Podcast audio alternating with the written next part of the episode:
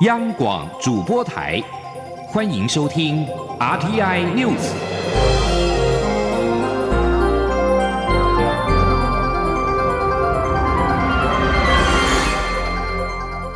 听众朋友您好，欢迎收听这节央广主播台提供给您的 RTI News，我是张顺祥。反空污法大游行将于今天下午在高雄登场，行政院环境保护署也在上午具体的回应环保团体提出的四点诉求，包括了将督导高雄市政府务实达成年度空气品质改善的目标。台电新达电厂四部燃煤机组将先后于二零二三年到二零二四年除役。空污法的修正内容，已经将移动污染源抵换减量的限制条件纳入到考量等等。请记者吴丽君的采访报道。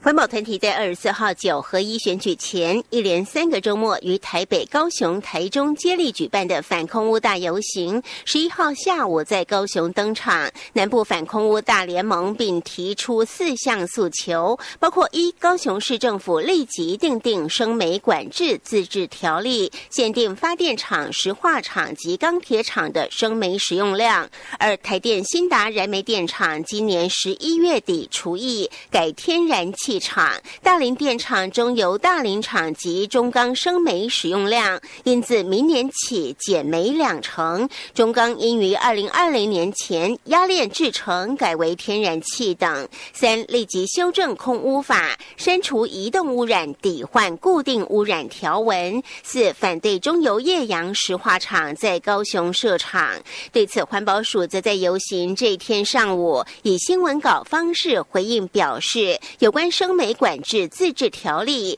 尊重地方政府的需要，环保署后续将持续督导高雄市府加强各类大型污染源的空污管制工作，务实达成年度空气品质改善目标。至于新达电厂，现有四部燃煤机组，其中一二号燃煤机组预计二零二三年除役，并新增三部高效率燃气机组，力拼于同年起陆续。发电商转三四号燃煤机组最快提前至二零二四年除役，大林电厂也已规划采超超临界机组，较既有的亚临界机组发电效率高。中钢也已规划将炼焦炉淬火塔湿式改干式，改善空污。此外，环保署也指出，今年八月一号经总统令发布修正通过的空气污染防治法，已将移动污染源抵换。减量的限制条件纳入考量，后续各界担忧议题也将纳入相关子法修正。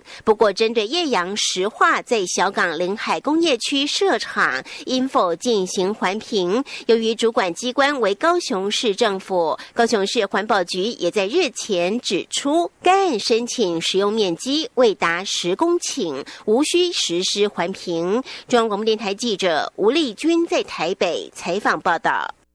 内政部今天举办台湾土地重划六十周年的成果展。内政部次长花敬群表示，台湾已经是现代化社会，不管从正义的角度，或是从利益分配、环境保护、历史文化等角度，土地重划的工作都可以做得更精致。未来不管是中央或地方，都会努力达成这些人民所期待的价值。请记者欧阳梦平的报道。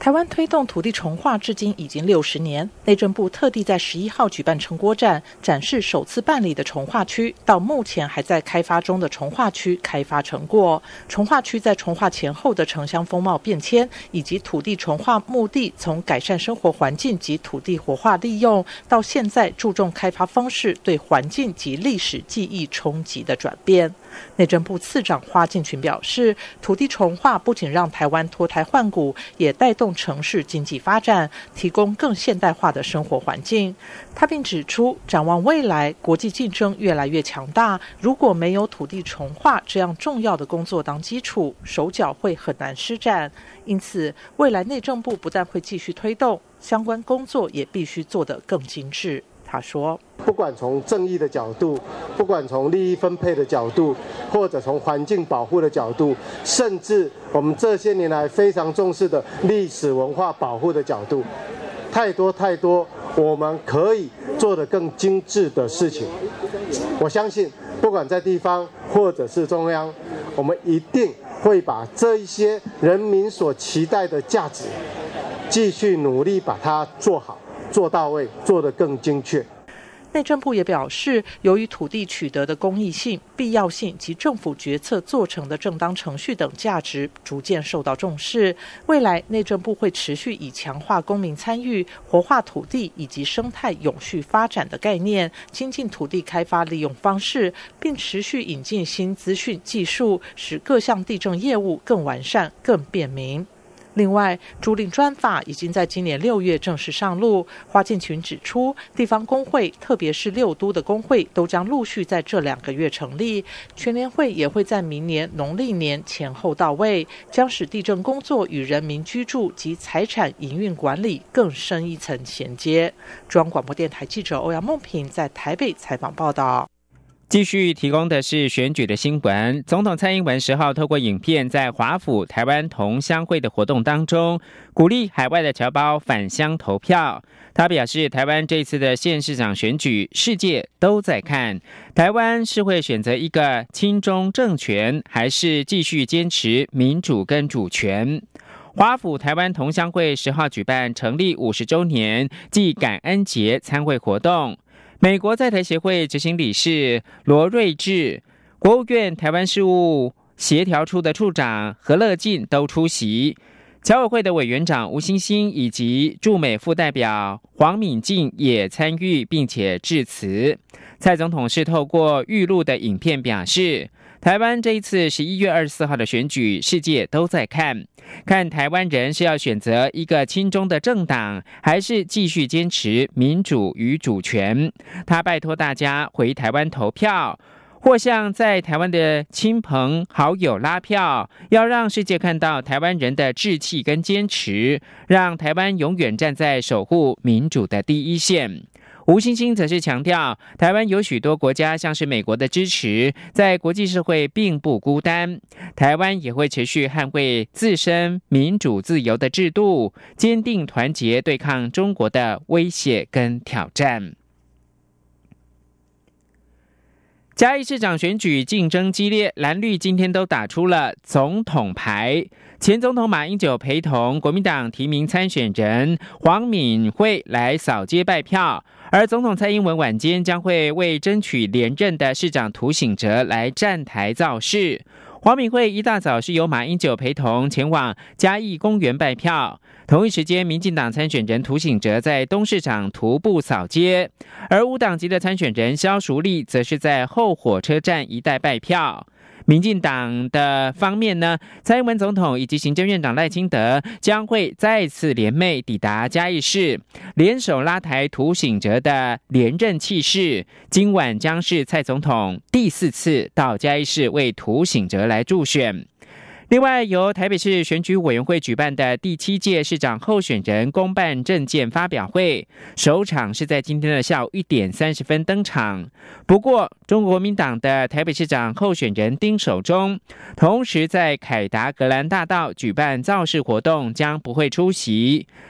证件发表会首场预计从下午的一点三十分进行到四点。台北市长柯文哲，还有民主进步党的台北市长候选人姚文智，无党籍的候选人李习坤，还有无党籍的候选人吴二阳都会参加。台北市长柯文哲十号举办大型造势活动，声势远不如四年之前。柯文哲今天被问到这件事的时候，表示。上次的选举有民进党的澳元，这一次没有组织动员，都靠网络号召，人数一定会比以前少。请记者欧阳梦平的报道。台北市长柯文哲十号下午举办这次选举的首场大型造势，估算有两万名支持者到场，气势远不如二零一四年首次竞选。对此，柯文哲十一号受访时表示，二零一四年他有民进党的澳元，这次没有政党，就没有所谓陆军，只靠网络号召，人数一定会比四年前少很多。他说：“基本上哦，我们没有政党，你知道，本来就没有很难有这种组织，这种地方组织。所以明白的讲，就是说我们这个选举是没有什么所谓的陆军的哦，因为大部分还是。所以昨天那个很清楚嘛，我我自己看一下，那些台下大部分都是年轻人啊，那个也不是那种。”坐游览车来的，就是纯粹网络号召来的。那当然，相较二零一四年，二零一四年当时还有民进党的资源嘛，民进党那个一些组织动员，所以我我猜人数一定比当年少很多。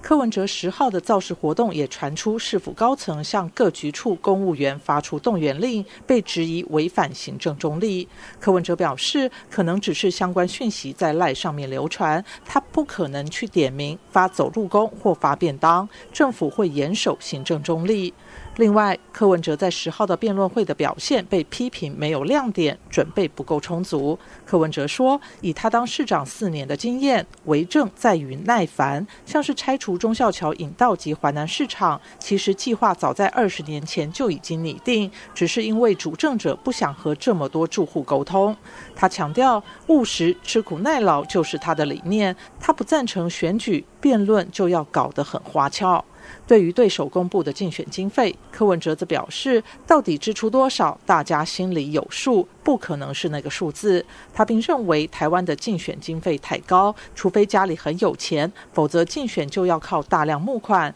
因此造成复杂的政商关系，也让台湾的政治很困难。中央广播电台记者欧阳梦平在台北采访报道。选举正热，日本德山大学教授。指使建制日前带学生来高雄观察选战，选民的热情令师生大为惊讶。媒体记者锲而不舍的敬业精神也令师生敬佩。石指建制说，这次高雄市长选举有很多年轻人参与，不像日本年轻人对政治有点冷感，仅有三成多的投票率。台湾年轻人对政治的热情是很健康的，也有助于台湾的民主发展。他又说，台湾的选票设计也胜过日本。在日本，选民必须要亲笔签下所支持候选人的名字，然后再投入票轨，这对不识字者或者是身心障碍者相当不公平。而台湾选票有候选人的肖像跟登记参选的号码可以辨识，只要盖个章就可以了，很方便。指使建制说，带学生经历这趟选举之旅，他被高雄的选举热情感动，好想规划为中华民国籍，希望下一次回高雄不再做旁观者，能够投下神圣的一票。去年桌球世锦赛银牌得主台湾好手陈建安跟郑怡静的组合，十号深夜开打的奥地利公开赛混双决赛，以二比三不敌中国选手的许昕跟刘诗雯的组合。但是银牌呢，已经是两个人今年在世巡赛最好的成绩了。数千名意大利人十号在罗马集会抗议极右派内政部长萨尔维尼推出不公平的反移民政策，举着“黑人的命也是命，欢迎所有人，开放边界”的标语。左派人士也加入这场抗议活动。主办单位表示，来自五十个城市的反歧视社运人士，目的是捍卫移民，抗议最近的一项庇护权的政令。在萨尔维尼所属的北方联盟以及反体制的五星运动支持之下，意大利参议院通过一项政令，将使当局能够更轻易的驱逐移民，并且剥夺其中部分移民的意大利公民身份。抗议人士塞瑞诺表示，这场示威是对萨尔维尼说不，对种族主义说不。塞瑞诺是一个协助移民的协会成员。印尼廉价狮子航空一架客机坠入爪哇海附近两个星期之后，印尼十号宣布搜救行动已经结束，机上一百八十九人全数罹难。搜救人员已经从海底装起一百九十六个尸袋，其中有七十九名罹难者身份已经被辨识出，并且交还给家属安葬。印尼国家搜救总队的署长肖基向大众致歉，尤其是罹难者的家属。不过，坠机的原因至今仍然是不清楚。以上新闻由张顺祥编辑播报。这里是中央广播电台台湾之音。